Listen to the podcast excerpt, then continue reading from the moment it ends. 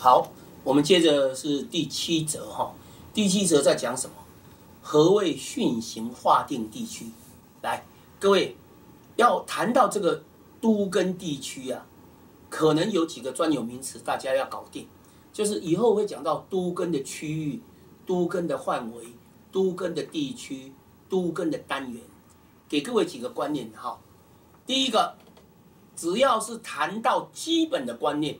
基本的那个基本范围叫做都跟单元，都跟单元，但是基本的那个小范围，对政府的政策来讲，它是要画一个在六都哈，假设六都里面的某一个特定地区，他是认为说哦，这个可能是比较落落后的地方，而且是老旧社区，这整个地区我叫做都根地区，也就是这里有两个观念，先跟各位聊一下。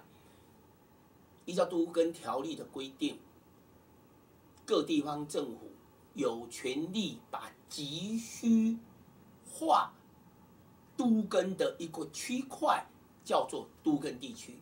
那这个都跟地区呢，政府当然就有奖励啊，政府当然就有实现的规范啦。但是我们一般的地主，我们好，我们这个大地区里面的小部分我们要都跟，那个叫都跟单元，也就是说。都跟地区跟都跟单元，请各位先搞定。但是我们这个题目叫做训行划定嘛？什么叫训行？很积极，很迅速，应该要划定都跟，应该要做都跟的地区。好来，所以各位看一下，在都跟条例第七条就规范的很清楚，有这四个，有这四个。那我用白话讲好吗？因为我念稿没有意义嘛。各位也可以看到我们的书，也可以看到我的影音档嘛。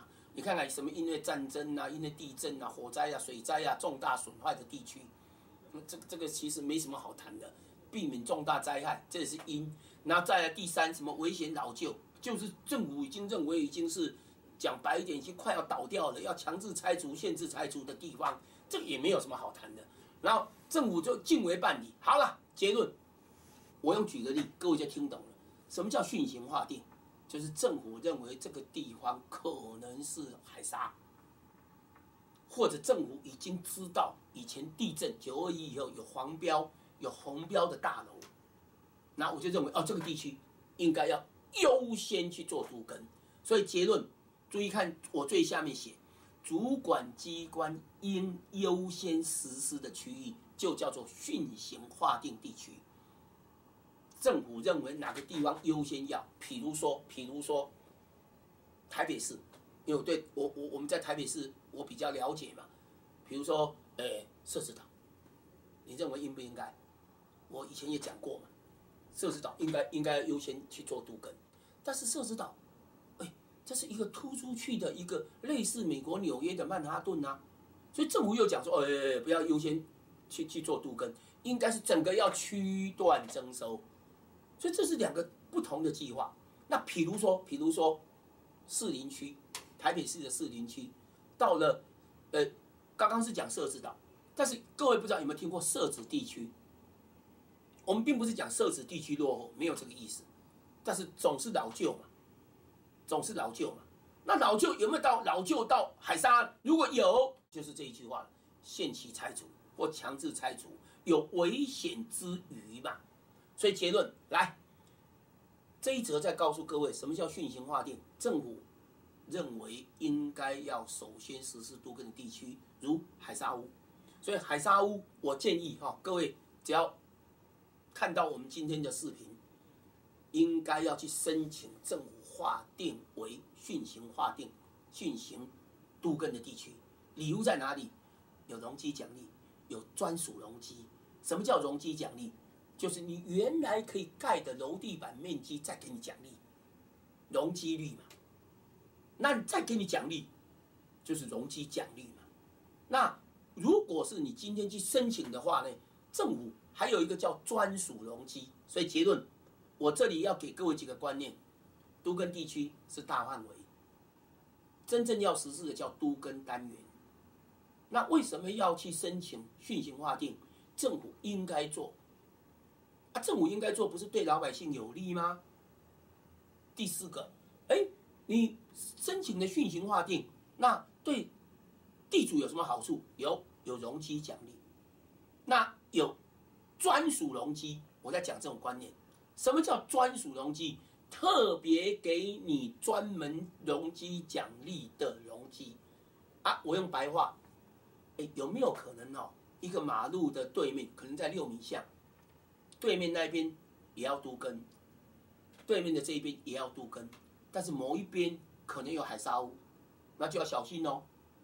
有海沙屋的有专属容积奖励，会比没有海沙屋的多哦。很多人就讲说，那怎么有道理？你不能这样讲啊，因为人家海沙屋比你更可怜呐，人家海沙屋政策上急需要做啊，所以结论，你就把训型划定，就跟海沙屋划等号。那有没有好处？有专属容积的好处。好，那下一则，你看看，海沙屋就属训型划定的地区，但是实物上是吗？各位哦，要记得一个习惯。我刚刚不是讲都根条例第七条吗？这里不是写讲第七条吗？哎，这里有写海沙屋吗？战争、地震、火灾、风灾、水灾，其他重大事变遭受损害，为避免重大灾，有吗？没写嘛？所以我才提醒大家，你是海沙屋，要去申请县市政府训行划定。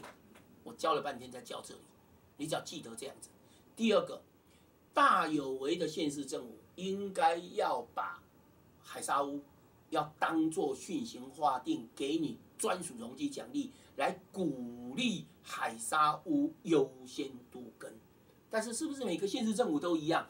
不是的啊！你说王老师啊，不是的怎么办？申请训行划定就这么简单。好来，所以海沙屋属训行划定的地区吗？优先划定的地区吗？是训行划定。然后呢？第二个，万一没有呢？没有，请你去申请，就一定会有。当然，海沙屋你要做结构的安全哦，要做那个氯离子的检查哦，那是必然，好吗？